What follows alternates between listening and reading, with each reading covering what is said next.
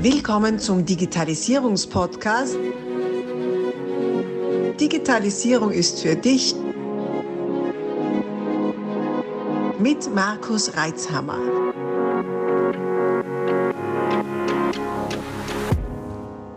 Du hörst den zweiten Teil dieser Podcast-Folge.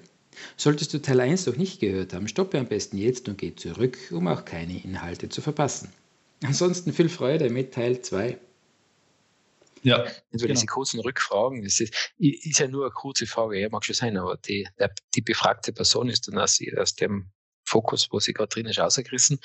Mhm. Ähm, und, und das sind halt ein paar Mal am Tag passiert, also dann summiert sich das zusammen.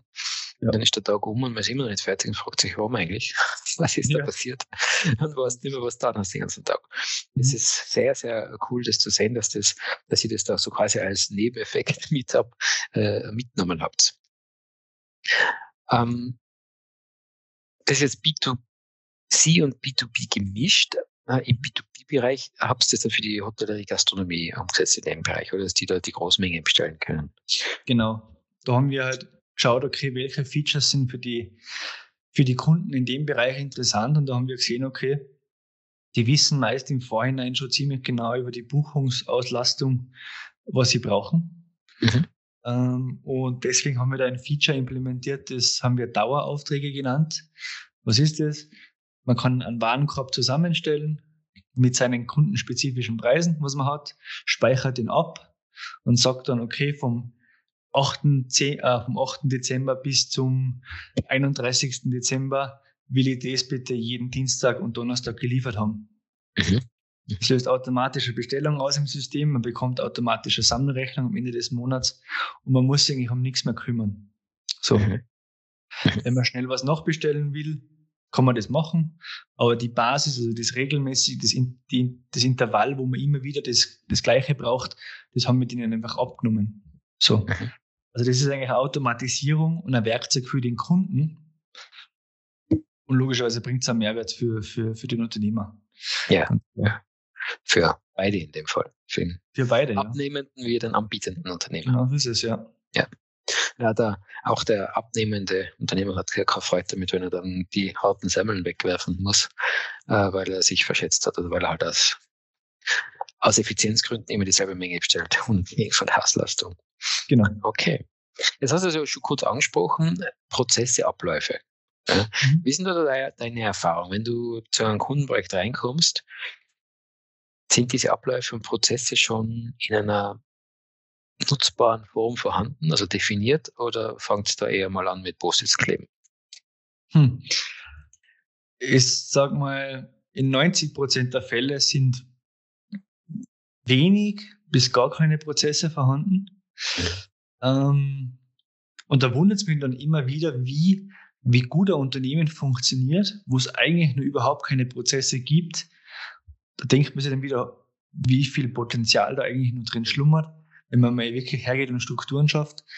Aber meistens fangen wir an, wenn wir jetzt wirklich so eine B2B-Plattform bauen zum Beispiel, wo ja sehr viele Prozesse abhängig sind davon, sei es die Logistik, sei es der Einkauf, der Vertrieb, der Kundenservice, da machen wir mal eine komplette Analyse vom Unternehmen, wie ist der Status quo. Und dann stellt sich relativ schnell raus, okay, mit dem aktuellen Status quo können wir keinen B2B-Online-Shop oder B2B-Plattform in irgendeiner Weise betreiben. Ja. Es geht nicht. Und dann geben wir halt dem Unternehmen Hausaufgaben. Entweder sie machen es mit uns gemeinsam mhm. oder sie lösen das intern. Mhm. Und je nachdem, wie schnell die Prozessschritte halt dann gelöst werden und die Optimierungen eingeführt werden, desto schneller können wir dann auch wirklich mit unserem Projekt starten, weil wir haben eigentlich den Ansatz, wir wollen dem Unternehmen nichts verkaufen, was eigentlich nur noch mehr Schwierigkeiten bringt, als wie es wie es eigentlich Nutzen hat, so danach. Weil sonst heißt es ja, die, die blöde Software, die hat uns ja nur noch mehr Probleme reingeholt. Äh, deswegen gehen wir her, machen eigentlich am Anfang einmal Status Quo, Beratung, dann gehen wir Hausaufgaben mit und wenn die Hausaufgaben erledigt sind, dann kommen wir wieder und fangen wirklich mit unserer Arbeit eigentlich an. Mhm. So. Okay, wenn Sie jetzt so in, in die Unternehmen reinmarschiert, wie sind dann die Reaktionen drauf, wenn Sie sagt, habt keine Prozesse oder zu, ihr habt schon Prozesse, aber nicht niedergeschriebene und nicht Mhm. digital kompatible. Mhm. Ähm, stößt das dann auf, auf Verständnis oder ist das nach wie vor eher Erstaunen, also quasi, wozu denn aufschreiben? Geht ja eh so auch. Mm, Das ist total verschieden. Das hängt natürlich sehr stark von der Person ab, mit der man spricht und welche Rolle die im Unternehmen hat. Ähm, die Inhaber, Geschäftsführer, die sind da meistens sehr offen dafür, weil die wollen logischerweise, dass das Unternehmen bestmöglich arbeitet. Und als Unternehmer bist du eigentlich eher ein Freund von Kritik, von kon konstruktiver Kritik zumindest, als wir Gegner davon. Logischerweise bei den Angestellten, sondern bei den leitenden Angestellten trifft es meistens nicht so auf offene Ohren, weil indirekt kritisiert man ja deren Arbeit. Mhm. Ähm, für mich persönlich, ich, das sage ich eigentlich bei jedem Kunden immer ganz am Anfang, alle Aussagen, was wir treffen, sind eigentlich nur dafür gedacht, dass euer Unternehmen nach vorn geht und nicht nach hinten. Wir wollen keinen beleidigen oder irgendwas schlecht reden, sondern wir wollen einfach ehrlich und offen und transparent mit euch kommunizieren. Und das hat bis jetzt eigentlich noch nie Probleme bereitet. Also, wenn man nicht wirklich hergeht und probiert, einen Sündenbock zu finden und damit mit dem Finger in die Wunde dann sogar noch fährt, sondern wirklich auch konstruktiv schon Lösungsvorschläge bringt im, im Gespräch, dann ist das eigentlich nie ein Problem gewesen und dann ist eigentlich jeder gleich angetan und sieht, ah ja, wirklich, da, da, da können wir was verbessern, da, da haben wir schon Lösungsansätze jetzt konkret auf dem Tisch. Ich glaube, da sollten wir loslegen und das wirklich machen. Mhm. Okay, interessant. Ja. Spannend. Ähm, du hast gesagt, ähm, ihr habt äh, jetzt als Fokus auf B2B Mhm. äh, Wertschöpfungsketten. Mhm. Hast du, also jetzt haben wir die Bäckerei gehört, hast du noch ein anderes Beispiel, was interessant sein könnte für unsere Zuhörer? Ja, wir haben ein, das Unternehmen wird wahrscheinlich nicht, nicht bekannt sein, wie die meisten Unternehmen, die nur im B2B tätig sind, ist die FIPA GmbH aus, aus, aus Ismaning, aus München. Ähm, was machen die? Ähm, die sind eigentlich führend im Bereich Vakuumsauger, industrielle Automatisierung, Greifer für Roboter und sind da eigentlich Zulieferer von, von, der, von der Industrie. Also auch von Unternehmen in Tirol zum Beispiel. Darf jetzt natürlich keine Namen nennen, aber Mhm. sind, haben sehr, sehr viele Kunden komplett über den Erdball verstreut. Und die Produkte bieten sich sehr, sehr gut an, logischerweise, für E-Commerce. Warum? Sie sind, es, gibt sehr viele, sie können super verschickt werden. Ähm, die Buying Journey der, der Zielgruppe, also die, die Informationsbeschaffung findet schon online statt, sehr stark. Und auch die Bereit, also die, die, die Bereitwilligkeit von den Kunden, dass sie online bestellen, ist auch sehr hoch. So, also die, Mhm. Die, die, die Voraussetzungen sind perfekt, aber auch die Konkurrenz ist ja schon, schon wirklich sehr gut aufgestellt ähm, von denen. Und wir mit ihnen eigentlich ein, Konzept oder verfolgen jetzt ein Konzept und eine sehr lange, also eine langfristige Zusammenarbeit mit denen. Das ist sehr, sehr wichtig, ähm, weil es wieder um Menschen geht. Zuerst muss man mal zusammenfinden, um eine richtige Lösung zu, zu bauen.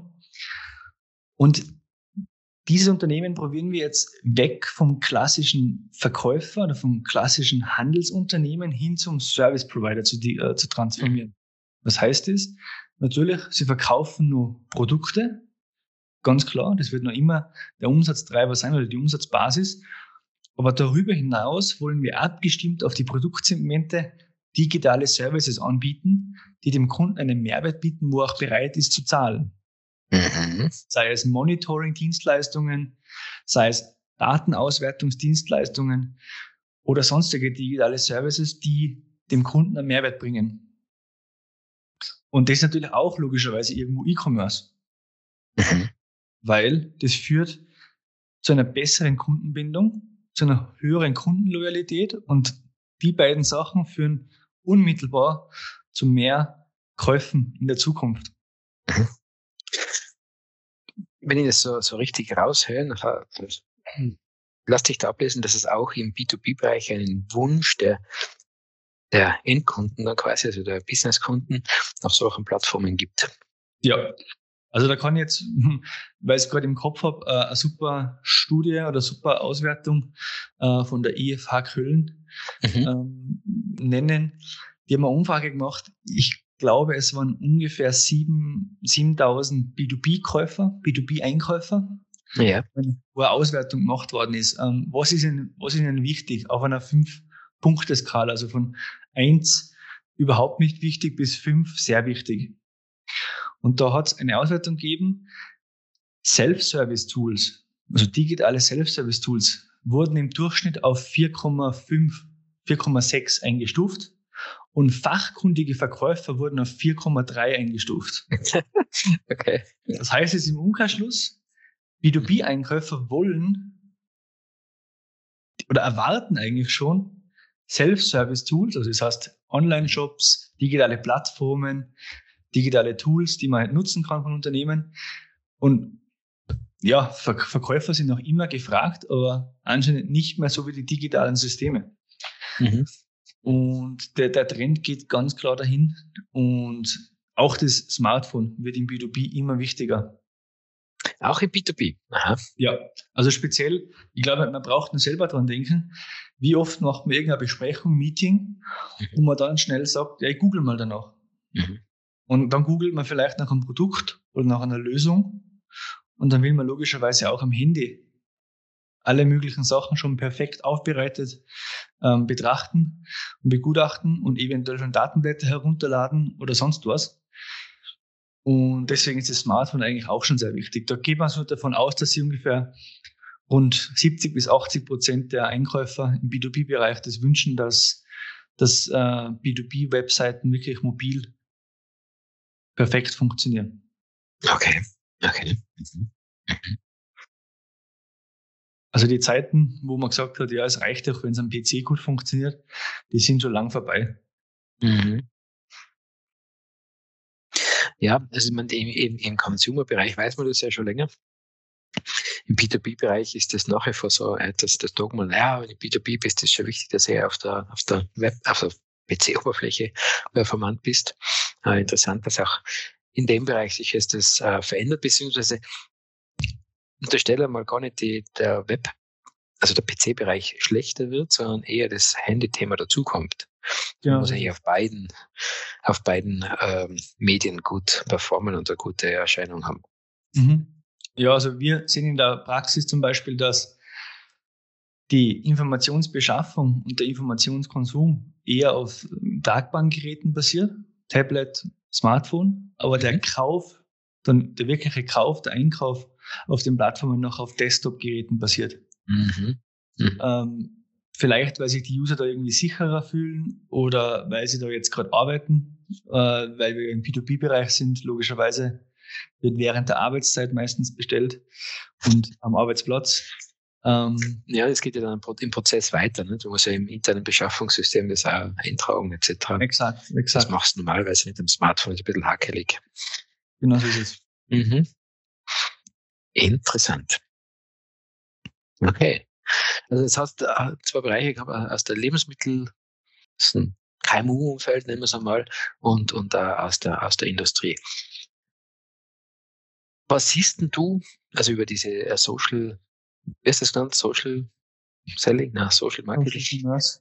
Commerce, genau. Mhm. Haben wir ja schon gesprochen. Was siehst denn äh, du sonst noch so als Thema, das so am Horizont aufkommt im B2B Online-Bereich?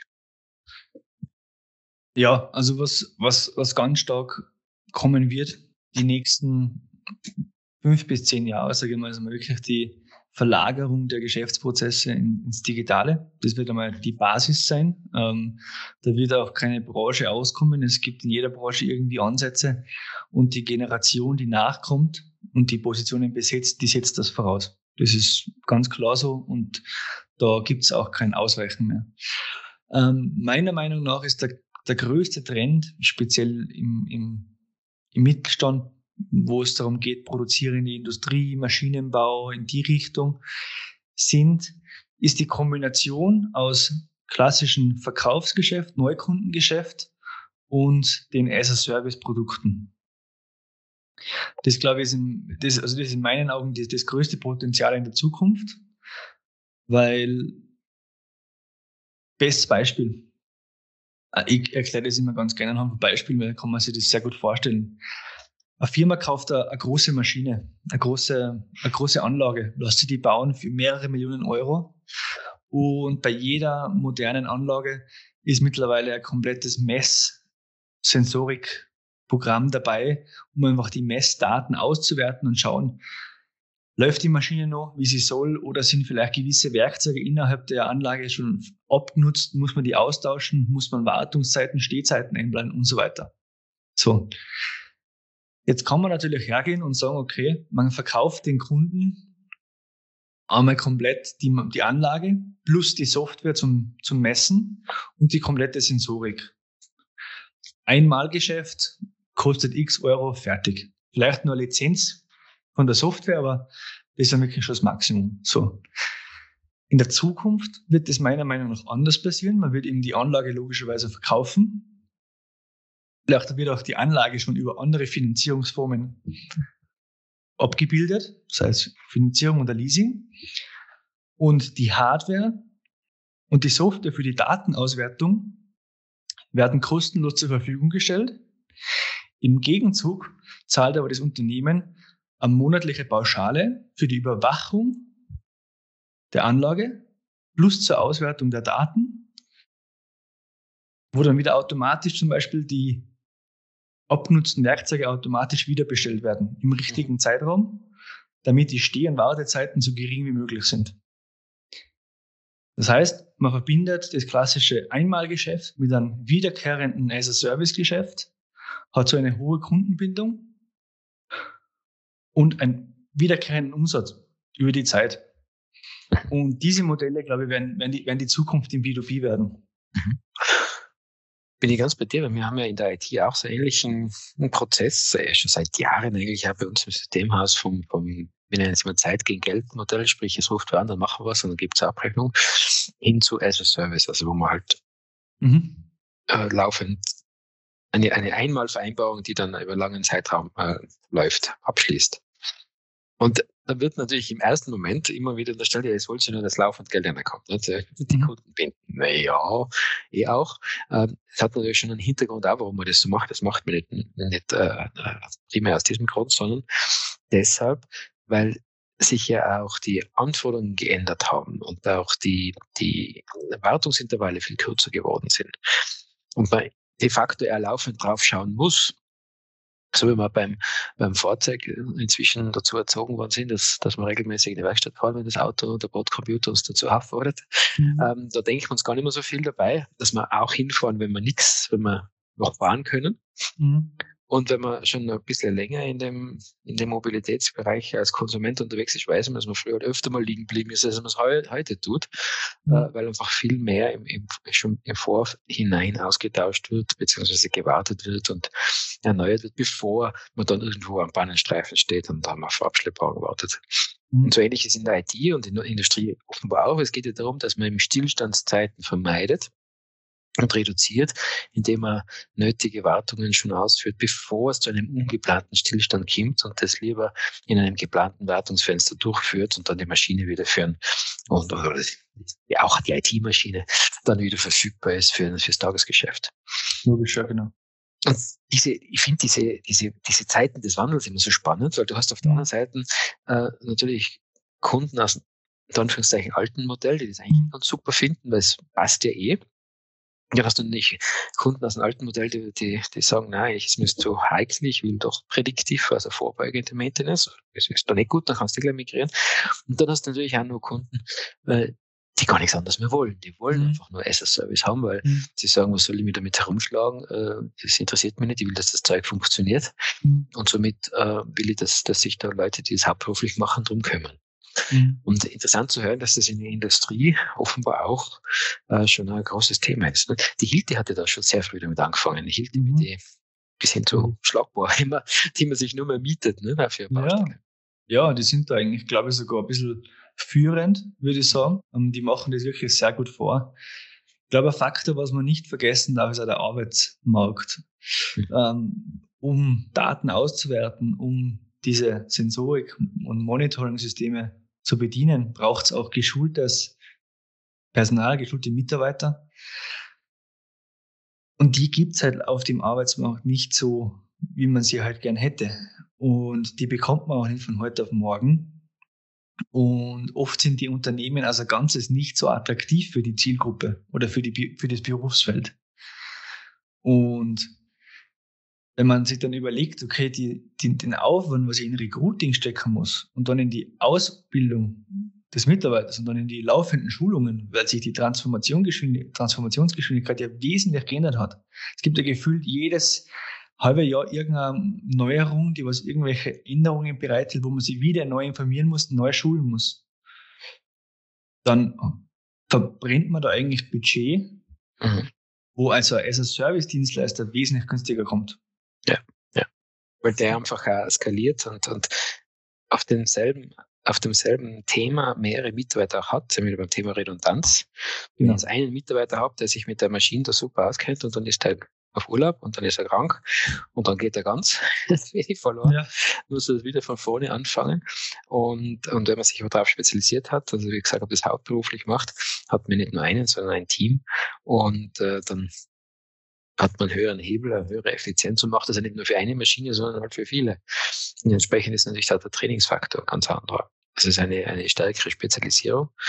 Und der Kunde kann sich auf das konzentrieren, was er eigentlich machen will. Irgendwelche äh, Teile stanzen, Drehteile herstellen oder halt wie in unserem genau. Fall IT nutzen, indem er zum Beispiel coole B2B-Lösungen von euch äh, verwendet oder in unserem Fall halt, mhm. äh, einfach eine Infrastruktur hat mit ERP-System und Co., äh, die zuverlässig funktioniert, wenn ihr sie braucht. Total. Mhm. Ich glaube, im IT-Bereich ist es fast noch ein bisschen schwerer, dieses Modell durchzusetzen, einfach aus dem Grund, also wir merken das ja auch, wir sind ja so gesehen auch IT, mhm. ganz grob betrachtet. Ähm, und IT kann man nicht angreifen, außer man kauft sich einen Server oder einen PC. Das andere ist, ist Kopfarbeit. Und da haben wir halt schon ein bisschen die Einstellung äh, im, im zentraleuropäischen Raum. Kopfarbeit, ja, das kann ich nicht angreifen, das ist doch nichts wert. ja. so. Und, und das muss ein bisschen raus. Und ich glaube, das findet aber in den nächsten Jahren durch die Generationenwechsel in den Geschäftsleitungen, Vorständen und so weiter, findet das durchaus statt. Und ich glaube, da kommen noch ganz gute Zeiten auf uns zu, wo das as-a-Service-Modell noch wesentlich wachsen wird. So viele Inhalte.